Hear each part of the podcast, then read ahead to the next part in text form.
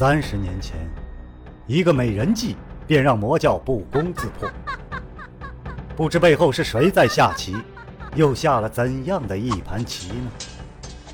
身世、门派、兴亡，是阴谋还是预言？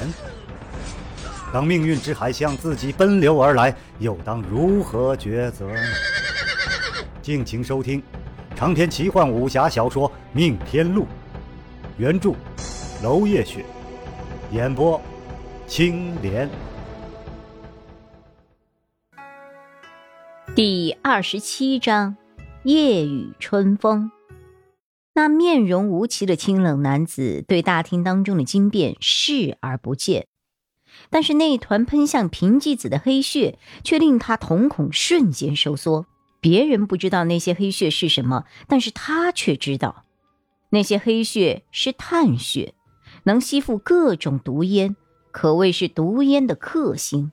赤衣使者大喊闭气，所以平纪子的毒烟杀伤并未太大。再加上杏林馆就在附近，中毒的人应该都能活命。他担心的并不是这些路人。而是自己的山庄，天玄山庄的极乐花花粉有毒，类似毒烟，所以同样的方法也可以克制极乐花毒。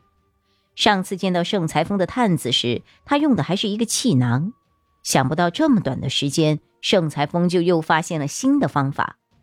他的面色依旧清冷，但是手指却渐渐收拢，慢慢的却稳稳的攥成了一个拳头。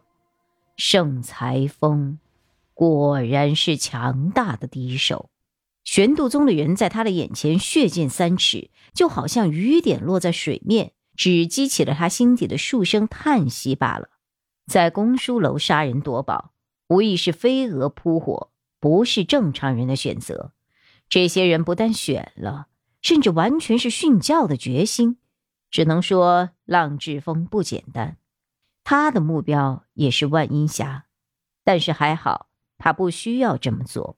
如果说解开最终的谜题，普天之下只有三把钥匙的话，他已经独得了其中的两把。萧剑尘有苍狼剑，但是他并不明白其中的关窍，所以只能算是半把。盛裁峰有万阴匣，可是没有开启之法，也只能算半把。而他解开了天玄门不传之秘。算是一把，萧剑尘对他完全不设防，他随时都可以把万阴匣的钥匙搞到手，也算是一把。就像在同一张棋盘上逐鹿，目前他的棋步是领先的，拥有最大的优势，所以他只需要稳住优势，待机而动，而其他角逐的人都必须主动出击。接下来的事情他已经不关心了。不管谁终是获胜，谁又在邪淫大会当中一举成名，那都是别人的事，不重要了。倦倦思归是他此刻的心境，隐没在普通人当中，悄悄的回到天玄山庄就好。盛裁峰、萧剑尘迟早会过去找他的，或者玄度宗的人查明浪雍云死亡真相之后，也会过来。是该好好准备了。他的目光仿若夜明，公书楼内不知何时飘起了点点雪沫，飘摇旋转在空中，形成了一个个雪的漩涡。轻柔美，轻轻吸一口，只觉得清气上冲打顶，沁凉之意渐渐扩散，整个人心神也安宁了下来。公书楼四处都有通风口，冷风吹入，加上凝神的药沫，现场的众人缓缓的平静了下来。盛裁峰同样平静的处理了现场，似乎刚刚发生的一切只是一个小小的插曲罢了，过了也就忘了。但清冷男子拉紧了衣服，闭上眼睛，仿佛真感受到了雪的寒冷一般。萧剑尘一直拉住秦任。唯恐他参与杀斗，见秦任对魔教之人并不上心，才算松了一口气，捅了捅秦任。想不到这公书楼居然是进来的容易，出去的难呐！哎，等会儿我们出去的时候，该不会一个个搜身吧？秦刃低声回道：“刚才他们又加了人手在外头，不知道杏林馆演武场是不是也出了事？应该不会哦。公书楼镇场的都是年轻人，老人们估计都在杏林馆演武场那边。真有敌人也是手到擒来呀。嗯，姚平仙和黄子元似乎都关心那个万银霞，这事儿我得留心点儿，回头告诉主子。萧宪纯哑然失笑：“魔教都死了几个人了，你还关心一个匣子？玄度宗和我们没关系。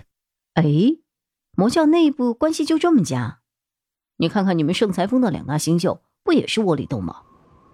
木子爷已经归位，脸色苍白。